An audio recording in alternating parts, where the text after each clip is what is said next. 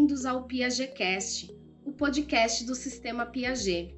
Olá, eu sou Gabriela Codeceira, editora de Geografia do Sistema Piaget, e hoje vamos falar sobre um assunto fundamental para o ensino-aprendizagem no componente de Geografia, que é a cartografia. Mais importante que isso, vamos relacionar o uso e prática cartográfica com o desenvolvimento do raciocínio geográfico,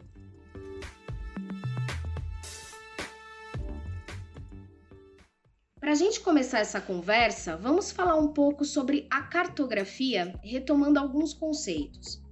Sabemos que você, professor, já sabe muito bem que a cartografia é, antes de mais nada, uma linguagem, uma linguagem de representação que se comunica por meio dos mapas. Podemos melhor definir o conceito de cartografia como um conjunto de estudos e operações científicas, artísticas e técnicas. E aí, como uma poderosa forma de comunicação gráfica, a cartografia é capaz de representar o que a geografia estuda. E aí, nesse sentido, a cartografia como arte, ela apresenta uma estética por meio do uso de cores e traçados. A cartografia como técnica apresenta precisão de informações e a cartografia como método traz a possibilidade de reflexão e interpretação. Portanto, a cartografia está estreitamente é, relacionada à geografia, como disse o geógrafo russo Salikchev em 1988, no sentido em que a cartografia retrata e investiga a distribuição espacial dos fenômenos naturais e culturais, suas relações e suas mudanças através do tempo por meio de representações cartográficas. Bom, e de que modo essa linguagem tão peculiar se associa ao desenvolvimento do raciocínio geográfico? Antes da gente responder essa pergunta, é necessário destacar que a BNCC traz para o componente de geografia o foco no desenvolvimento do raciocínio geográfico. Este raciocínio estimula o pensamento espacial, que é uma forma específica de pensar, de racionalizar e de aprender geograficamente. A base vai trazer princípios importantes para desenvolver o raciocínio geográfico, considerando a localização e distribuição desses fenômenos geográficos, seu ordenamento espacial, conexões escalares entre componentes humanos e sociais e físicos naturais. Então, considerando tudo isso, a cartografia contribui para o desenvolvimento do raciocínio geográfico e do pensamento espacial a partir da reflexão e interpretação de informações espaciais que levem em consideração a localização, orientação, direção, distâncias, escalas, relações hierárquicas, regionalizações, entre outros.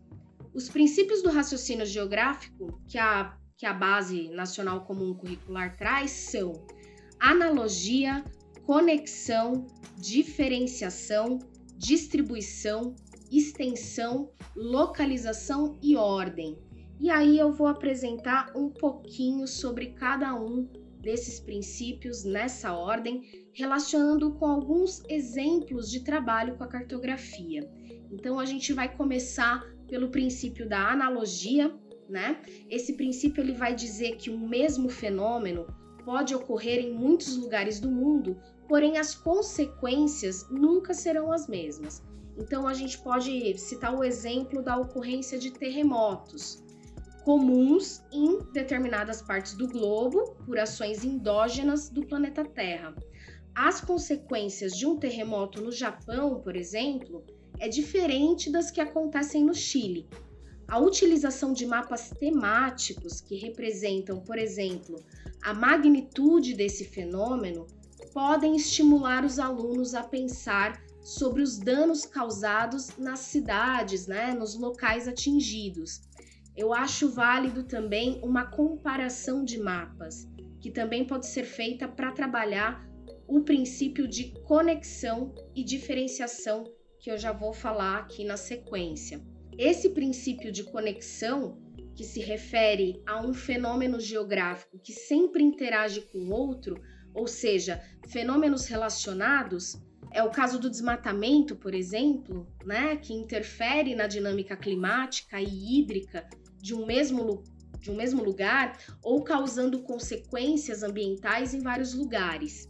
Então, basta a gente pensar também um outro exemplo como o aquecimento global, onde o aquecimento da Terra ele desencadeia consequências ambientais em boa parte do planeta. Então, nesse sentido, a interpretação de planisférios e outros mapas temáticos, né, alinhados a essa tratativa, que tratam, né, da questão ambiental, podem elucidar a discussão em sala de aula. Diferentemente do princípio de conexão, o de diferenciação ajuda a entender as peculiaridades de cada localidade. Então, além da comparação de mapas, né, que eu já estou sugerindo, a gente pode usar um exemplo de uma representação cartográfica que exponha regionalizações, onde cada região é determinada de acordo com critérios específicos que agrupam cidades, países ou continentes. Ou então os mapas de clima, né, que a gente tanto conhece, que podem fazer os alunos refletirem por que em determinado lugar o clima é assim e em outro local não. Partindo daqui para o princípio da distribuição, né, é, é importante falar que é um princípio relacionado com a ocupação espacial, seja da ordem físico-natural, seja de ordem antrópica.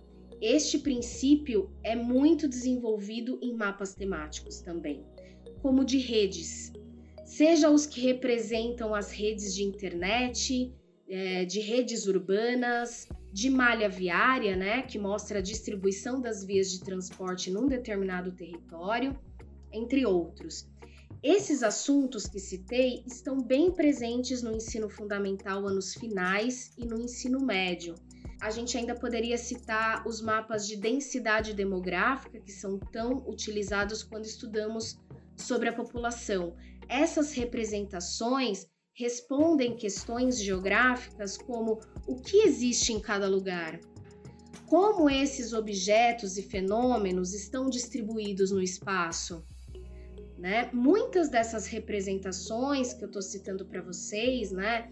É, mapas temáticos, mapas de redes, planisférios, eles podem trabalhar diversos princípios, né? Uh, ou seja, os mesmos mapas que citei para exemplificar o trabalho com o princípio da distribuição pode ser usado para trabalhar o, o princípio de extensão.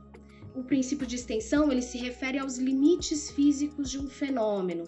Então a gente poderia citar como exemplo complementar, né, os limites de um tipo de vegetação, de clima, né, de um desastre natural, né, de desmatamento, ou seja, nós temos uma gama aí de possibilidades de representações para trabalhar esse princípio de extensão.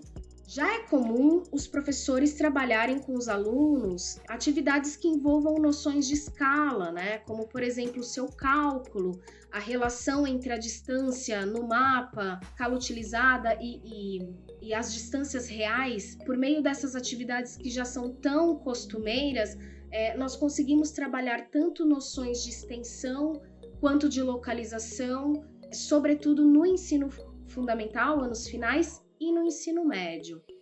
Uh, tem um princípio que a gente utiliza a todo momento no, no material de geografia, e isso desde os nossos alunos pequenininhos, né, que é o princípio da localização.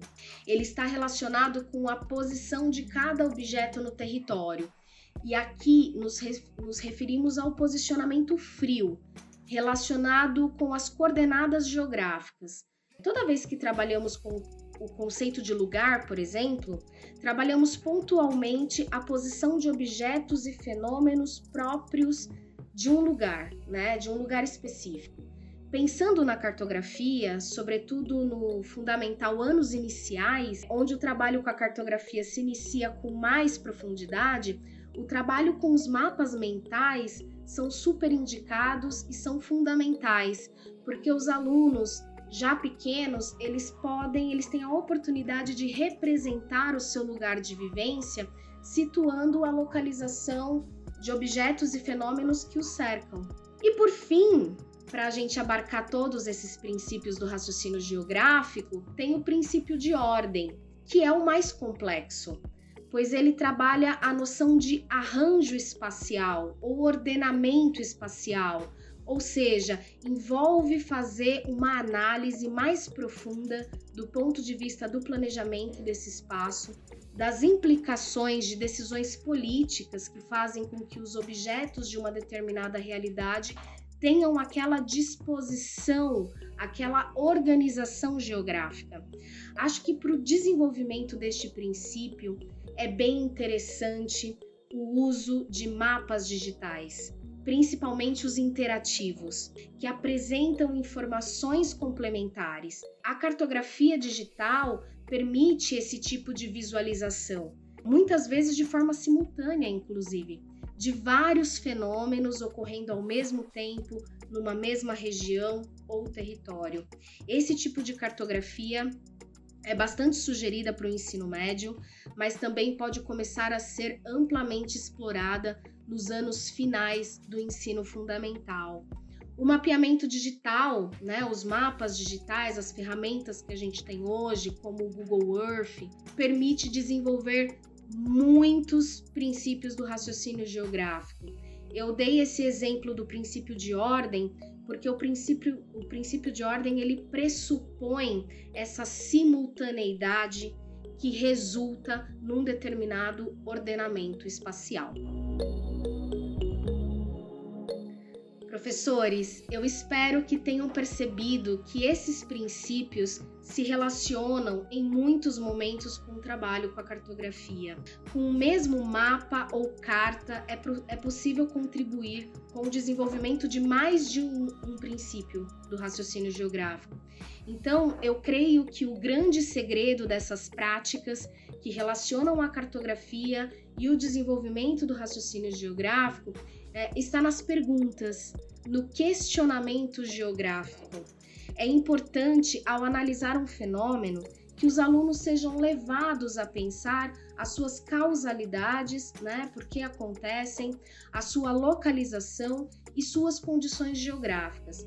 Para todas essas situações, há possibilidades de trabalhar cartograficamente, já que, como afirmamos lá no início desse podcast, a linguagem cartográfica representa a geografia que se estuda. E chegamos ao final desse podcast, uma produção do Sistema Piaget.